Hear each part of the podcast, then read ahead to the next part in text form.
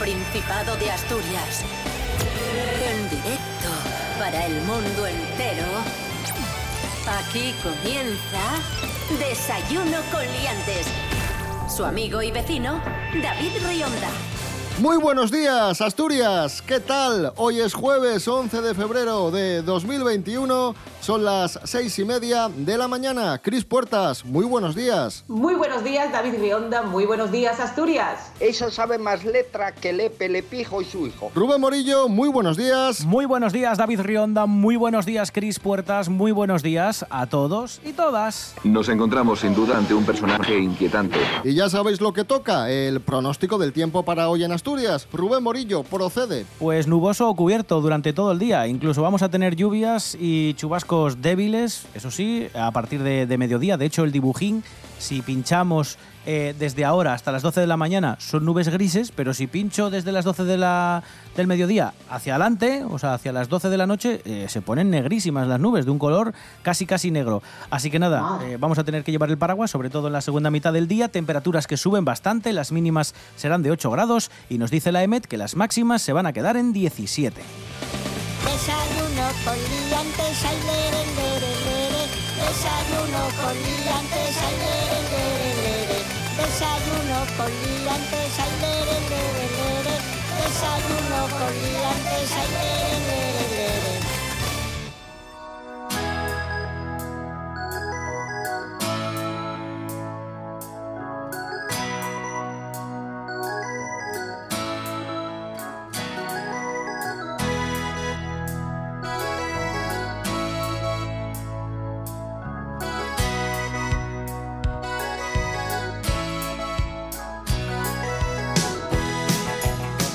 El Consejo de la Mocedad ha iniciado una campaña en Gijón para advertir de los riesgos de las bebidas energéticas.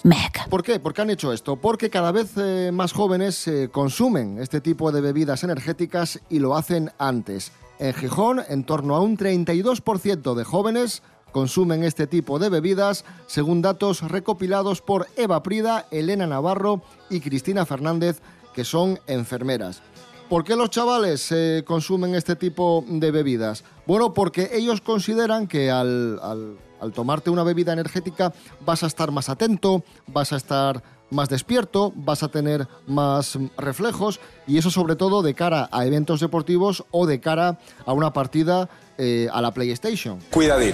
Contiene muchísima cafeína, muchísima más que un refresco de cola, por ejemplo, o incluso que, que un café, y muchísimo azúcar, Rubén Morillo, lo que conlleva eh, riesgos para nuestra salud. Sí, bueno, eh, tienen, es que son cantidades industriales de, todo lo malo, podríamos decir. Tienen vitaminas del grupo B, L-carnitina y taurina. Eh, una lata de medio litro de este tipo de bebidas equivale, ojo, a dos cafés con 12 cucharadas de azúcar. O sea, dos cafés solos, expresos, de estos de los fuertes, con 12 cucharadas de azúcar, una barbaridad. A tope. Y el problema es que tanto la cafeína como el azúcar, que es de lo que más contienen este tipo de bebidas energéticas, pueden ser generadoras de dependencia y otros efectos que son nada deseables, sobre todo a, una edad ya adulta. Y además el consumo de estas bebidas energéticas lo que hace es producir un aumento de la frecuencia cardíaca, por eso nos notamos como más espabilados, más nerviosos, pero también producen insomnio, nerviosismo o irritabilidad y además aparecen síntomas relacionados con el síndrome de dependencia o de abstinencia a la cafeína. No solo a la cafeína, sino que también si lleva mucho azúcar, ya sabemos que es adictiva, pues imagínate, nos llevamos un combo de adicciones dos por uno. ¿Dónde está el problema de que los chavales jóvenes estén consumiendo esto? Pues en que igual el ritmo de vida al que los estamos llevando no es tampoco muy normal. Quiero decir, antes yo tengo la sensación de que no había tanta actividad extraescolar, tanta eh, ahora tienen una agenda que cumplir complicadísima. Entonces, si no, no habría tanta necesidad quizá de, de- de- es que tengo que tomarme X bebida energética porque si no, que no lo doy. Eso es ciertísimo.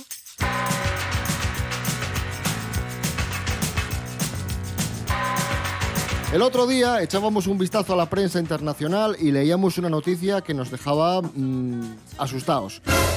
Una mujer apuñala a su esposo tras descubrir fotos de otra mujer, otra mujer entre comillas, y resulta que era ella de joven.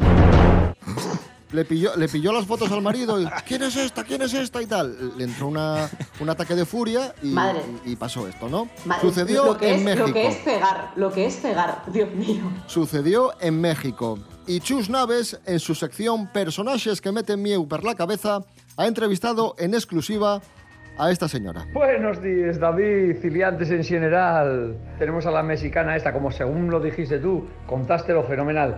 Y bueno, ella, sabes que, que apellida Seosa, llámase Marcelina, y creo que la podemos tener ya casi en, en- en línea. Pues parece que ya la tenemos al teléfono. Marcelosa, buenos días en Asturias y buenas tardes o noches ahí en México. ¿Cómo está? Hola, hombre, buenas tardes, buenas tardes. ¿eh? Aquí Muy bien, muy bien, estamos muy bien, muy a gusto, muy a gusto. Aquí un clima estupendo. Pero bueno, muy a gusto después de lo que hizo así prove paisano. Pero bueno, por favor, y, y- y pa- pero para que la vaya, para que la vaya un objeto punzante que no se sabe exactamente cómo llega 52 veces. ¿Qué objeto punzante de que si fue un oricio? Que yo- somos familia del entrego, ya gusté mucho los oricios, porque bueno, ya cuando íbamos a Asturias a veranear, siempre me llevaba perloras allí a, a la playa y luego comíamos unos oricios pues ahí en. Entonces él quedó con esa gana y todos los domingos poníamos los oricios. Y luego resulta que fui yo, pero bueno, yo es que al principio no me conocía. Pero, pero ¿qué estaba caliente? Hombre, eh, estaba caliente, vamos, caliente calentón. No, no, digo Loricio, digo, no, no, no digo, no digo su marido, no, no. Te lo dice también, también los dos calientes. Y por eso yo y digo, ¿qué quieres, Oricios? Toma este. Ay, madre, se me fue de, se me fue de las manos. Pues aquí tenemos, al final era paisana nuestra. Eh, liantes, todas las semanas subimos un escalón.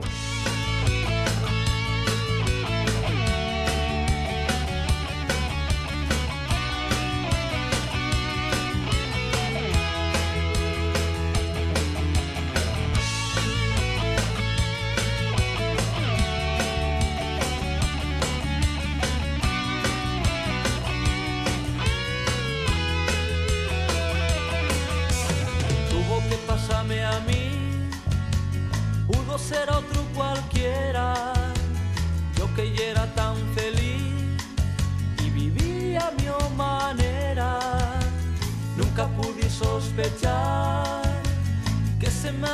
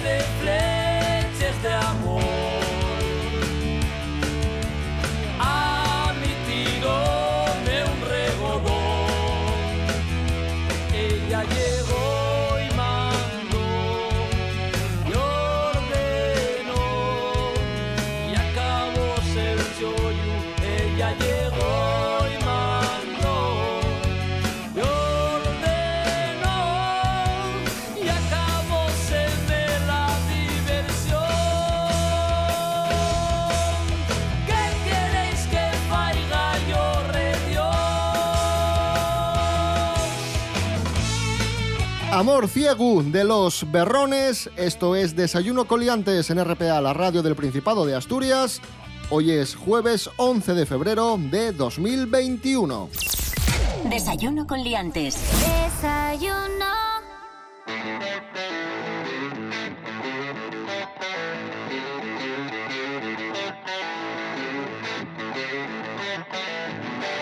Jennifer Coolidge es una actriz que se hizo famosa hace varios años por su papel de madre de Stifler en la película American Pie. Eh, seguramente os suene si, si la veis, ¿no? Una, una actriz rubia. ¿Le molesta si le digo que está usted imponente? Señor Finch, intenta seducirme.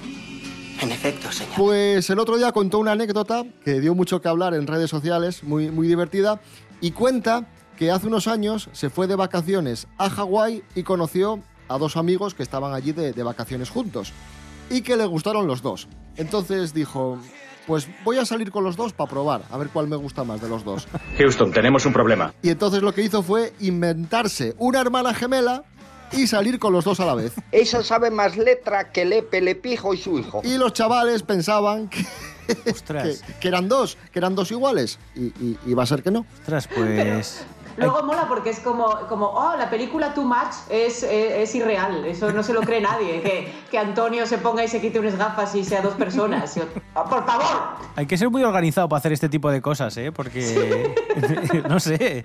No sé cómo lo haría. eh, pero. pero mm, un aplauso. Un aplauso para.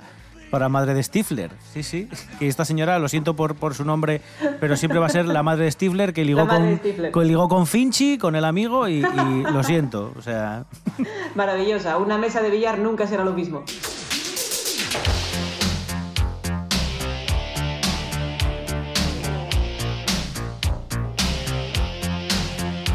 Desayuno con liantes. Con David Rionda y Rubén Morillo. Continuamos hablando de, de relaciones de pareja y estamos a punto de desmontar un tópico. Siempre se dice que los cachas, los que van al gimnasio, los que están ahí bien fornidos y bien formados, son los que disfrutan más del sexo. Y ahora llega un estudio y nos dice todo lo contrario, Rubén Morillo. Sí, de acuerdo a las afirmaciones de James Watson, ¿quién es James Watson? Es premio Nobel de Medicina. Dice este señor que la grasa refuerza la producción de endorfinas que están muy relacionadas con el deseo sexual. Por eso, la conclusión a la que llega James Watson es que, al contrario de lo que muchos piensan, los gorditos son los que más disfrutan de las relaciones sexuales. Somos disfrutones los gorditos. Ahí queda eso. No implica nada, ¿no? Pero en teoría se, se debería relacionar un cierto sobrepeso con el hedonismo, quizá, ¿no? Pero claro, es muy relativo, porque simplemente muchas veces ya se considera sobrepeso algo que, que no lo es. Entonces, no lo tengo muy claro. Pero sí, yo sobre el tema del gimnasio nunca. Vamos, nunca había oído yo mucha sospecha de. Hombre, quizás supongo que una cierta tendencia a un sexo más acrobático, ¿no? Una cosa más. más de más espectacularidad, quizá, quizá es más fácil, pero sí, nunca. Vamos, no, no, no, no, em, no sé. No me quiero meter en ningún berenjenal. Un saludo a todo el mundo que hace deporte y que no lo hace. Dejadme en paz. Pero yo creo que es más una cuestión química, por lo que, por lo que entiendo, ¿no? Al final eh, ha- habla de los componentes eh, que, que- que están dentro de la grasa. O sea, al final si, si tienes más grasa y produces más endorfinas, vas a tener más placer. Me imagino que es simplemente una cuestión química, no tanto de la estética de que seas Ah. forzudo o no. Entiendo, ¿eh? Entiendo por, por las palabras del señor James Watson. ¡Cállese! Por favor, David, corta, que esto se está poniendo muy verde. No me dejéis hablar de estas cosas. Pero vamos a seguir hablando de, de parejas. Un supermercado alemán ha creado una iniciativa para ligar haciendo la compra, ahí en el supermercado. Nos lo cuenta Ángela Busto. Buenos días, Ángela. What is?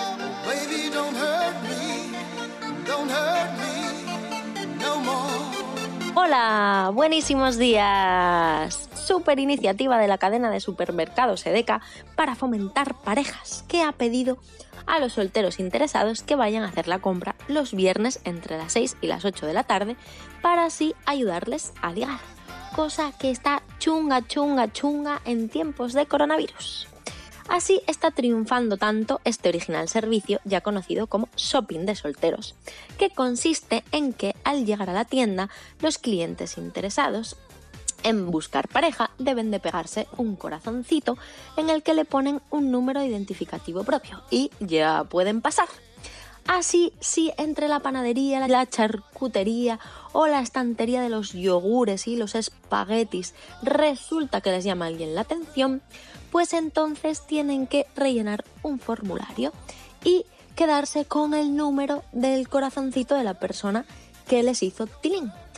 Y un empleado hará de super celestino y llamará por megafonía al elegido en cuestión para entregarle el mensaje o la tarjeta de contacto. Y así que se puedan conocer mejor si es que les interesa. Yo ahí dejo la información. No digáis que no os avisé. Un saludo y hasta la próxima. ¡Mua! Aquí hay, hay nivel. Como una brisa de aire fresco, como si se detuviera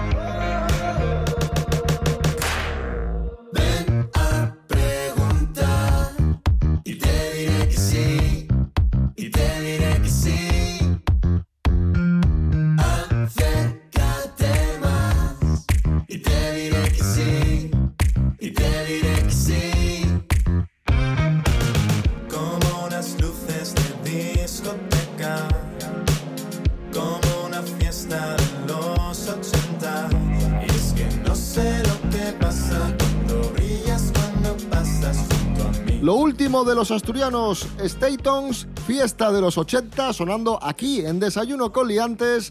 Hoy es eh, jueves 11 de febrero de 2021. Son las 7 menos cuarto de la mañana.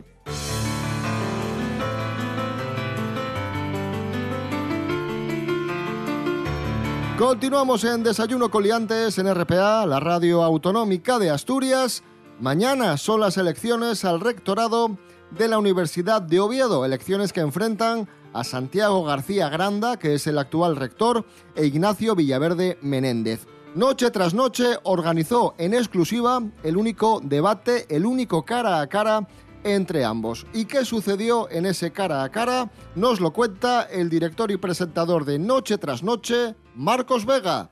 Buenos días, Marcos. Aquí hay, hay nivel. Hola David, hola Rubén, hola a todos. El debate del lunes empezó un poco frío también por, por el escenario, estudios abiertos, bien ventilados, vosotros lo sabéis, porque por las mañanas y por las noches hace mucho frío, pero en, eh, ya al poco de empezar se arrancó y se empezó a animar y se vieron precisamente las discrepancias de ambos modelos. Vi a un Ignacio Villaverde, que como sabéis es el aspirante muy seguro, sin apenas papeles ni notas, con un discurso muy preparado, muy asumido, y a un Santiago García Granda quizá algo más dubitativo al principio, pero que luego sí es verdad recuperó ese tono ese tono de tipo cordial, de tipo cercano y, muy humilde que yo creo que es el que muchos conocen y el que le llevó, en mi opinión, hace cuatro años al frente de la universidad.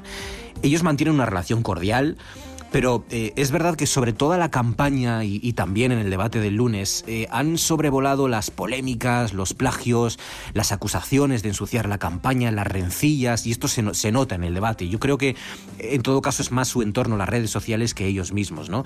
Ellos no están cómodos, esa es mi sensación en esos rifirrafes, en el, en el barro no se sienten cómodos. Eh, tener una base predoctoral para eh, hacer la carrera eh, académica en, desde el principio y tener una buena pirámide de edad. Y ahora queremos doblarlo, queremos doblarlo, llegar a dos millones. Creo que es la intención también de Nacho. En el debate expusieron dos formas de ver la universidad, claro, con, con muchos puntos en común, con muchas coincidencias y con discrepancias profundas, si acaso, eh, si os fijáis en las formas, en mi opinión sobre todo, ¿no? en la relación, la comunicación con los alumnos, con los profesores y sobre todo, y este fue un motivo también interesante de, de discrepancia el lunes, sobre todo en la relación con el Principado de Asturias.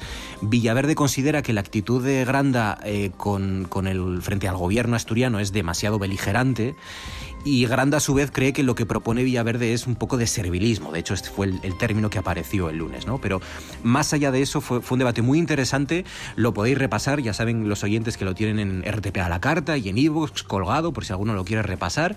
Y, me pareció que, resume muy bien y contiene muy bien cuáles son los dos modelos que plantean para el futuro de nuestra universidad. Gracias, Marcos Vega. Falamos de las elecciones a la Universidad de Oviedo porque son actualidad de Asturias. Y güey, también estamos obligados a falar de un artista al que admiramos de endeguajes. Tino Casal. Alfredo González, buenos días. Buenos días, David. Güey cumpliría 71 años una leyenda de la música asturiana y española. Bueno, de la música, la estética y milenta cosas más, porque Tino Casal foi, da fechu, un adelantado al su tiempo y un nome del renacimiento en el siglo XX. Siempre es atento a lo nuevo y ayunciándose de lo viejo, cuenten del de Tudela Beguín, que puso las primeras extensiones de colores que se vieran en Madrid. El día que les estrenaba, al ver cómo dos monjes no ni quitaban el huello, averose a ellos y llamóles excéntriques. Casal fue productor, entre otros del perconocido grupo Obús, pintor, escultor, un amante de lo excesivo nes puestas en escena, na manera de vestir. Tenía claro que los límites estaban ahí para cruzarlos y gracias a eso adelantó el futuro decenas de años. Tanto lo adelantó que murió mucho antes de tiempo, aunque cosas de la vida. En cada un año apareció un disco escondido de él en Brasil. Cuenta la leyenda que David Bowie vino al su funeral. Y aunque no hay pruebas de ello, de lo que sí estamos seguros es de que Tino sí que tuvo en el funeral de Bowie. Y de que después marcharon los dos juntos a tomar una per malasaña. ¿Quién dice que no? Los duendes del espejo tiemblan cuando te ven. La magia de su níquel tu timidez.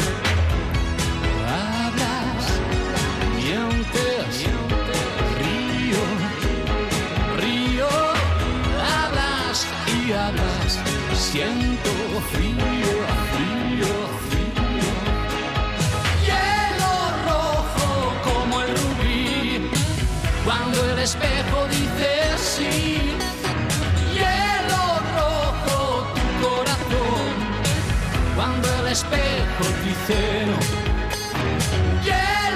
rojo derretiré sobre tu torre de ajedrez. Hielo rojo tu corazón, cuando me inspiras compasión. Tino Casal, Hielo Rojo. Siempre que escuchamos a Tino Casal nos atrapa la nostalgia y la nostalgia nos atrapa cada semana aquí en Desayuno con Liantes de la mano del periodista Fernando Álvarez y su sección Punto de Partida Podcast. Adelante Fernando. Buenos días, queridos asturianos y foráneos madrugadores. Hoy continuamos la senda nostálgica que iniciamos la semana pasada para preguntarnos nuevamente ¿Qué fue de? Así que ponemos a funcionar nuestra máquina del tiempo y comenzamos.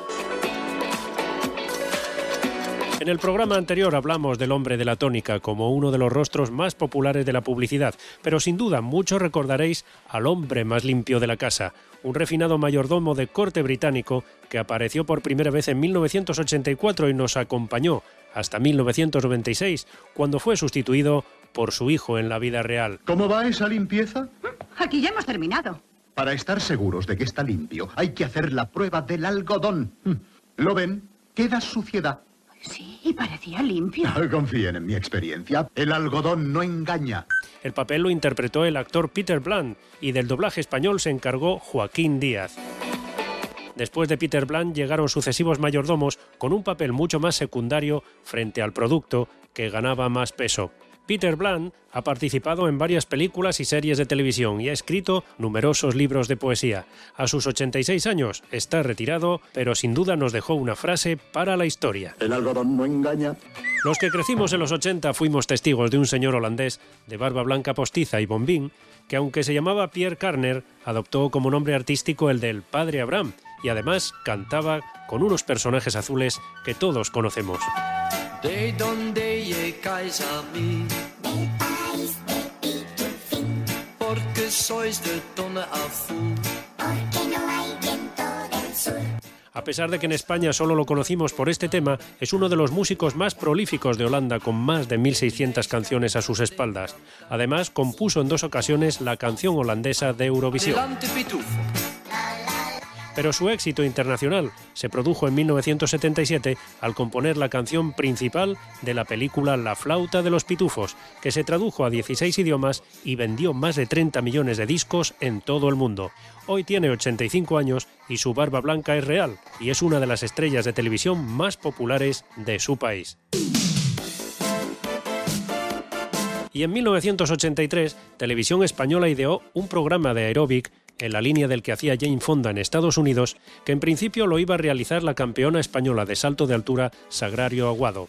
Una inesperada lesión hizo que presentara el espacio la querida y recordadísima Eva Nasarre, cuya naturalidad y simpatía se hizo muy pronto con el visto bueno de la audiencia.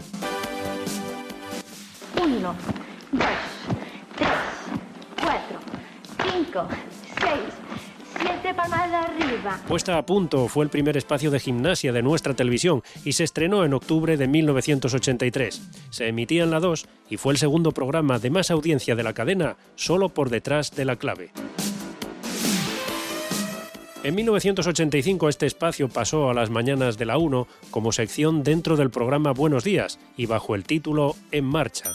Pero en 1986 finaliza su emisión y Eva Nasarre se retira definitivamente de la vida pública, lejos de las cámaras, y comienza a trabajar entonces de asistente social en una residencia catalana. Desde 1999, Eva Nasarre padece una enfermedad degenerativa que la mantiene en silla de ruedas y en la actualidad es una conocida activista contra las injusticias sociales y una pertinaz defensora de los derechos de las personas dependientes. Nos tienen abandonados y vendidos y saben que somos muchos y saben que nos cuesta mucho movilizarnos. Hay personas con enfermedades degenerativas, hay gente joven, hay gente que ya no vivimos, que sobrevivimos, pero lo hacemos con dignidad, porque no hacemos más que pedir nuestros derechos.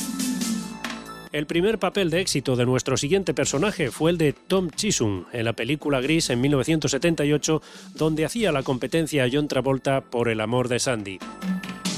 Otra pista. Salió tres veces en Vacaciones en el Mar, pero por si andáis despistados, en 1981 se convierte en el nieto de una de las malvadas más conocidas de la televisión en la serie Falcon Crest. Lorenzo Lamas hizo varias películas bastante malas, con títulos tan trabajados como Megatiburón contra Pulpo Gigante. Megatiburón contra pulpo gigante. Se podría decir que su último éxito en la tele fue la serie Renegado en 1992, en la que daba vida a un cazarrecompensas a lomos de una Harley Davidson, luciendo melena y musculitos. Y es que Lorenzo Lamas, que se ha casado nada más y nada menos que cinco veces, se lleva bastante mal con sus hijos. Además es un auténtico enfermo de la cirugía estética, hoy prácticamente es muy difícil reconocerle y trabaja como piloto privado de helicóptero. Sin embargo, nosotros siempre lo recordaremos por el siguiente anuncio. Hola, soy Lorenzo Lamas, el rey de las camas. En América. Porque aquí ya saben quién es el rey de la cama. Se lo dice Lorenzo Lamas. Y del rey de las camas nos pasamos a la candidez de Rita Irasema. Y es que la cosa hoy va de contrastes. La hija de Miliki y la hermana de Emilio Aragón también se ha retirado del mundo del espectáculo.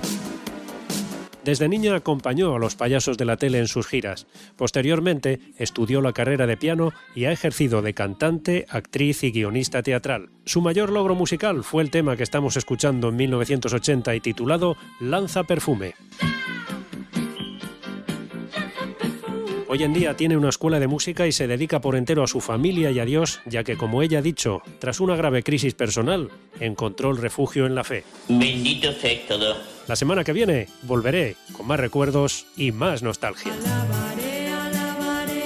Gracias, Fernando Álvarez. Punto de partida podcast. Nos tenemos que ir ya. Regresamos mañana viernes a las seis y media de la mañana. Recordad, redes sociales, Instagram y Facebook. Muy importante. Y también nos podéis escuchar en www.rtpa.es. Radio a la carta. Rubén Morillo. David Rionda. Hasta mañana. Hasta mañana. Cris Puertas. Gracias. A vosotros. La juventud está preparadísima.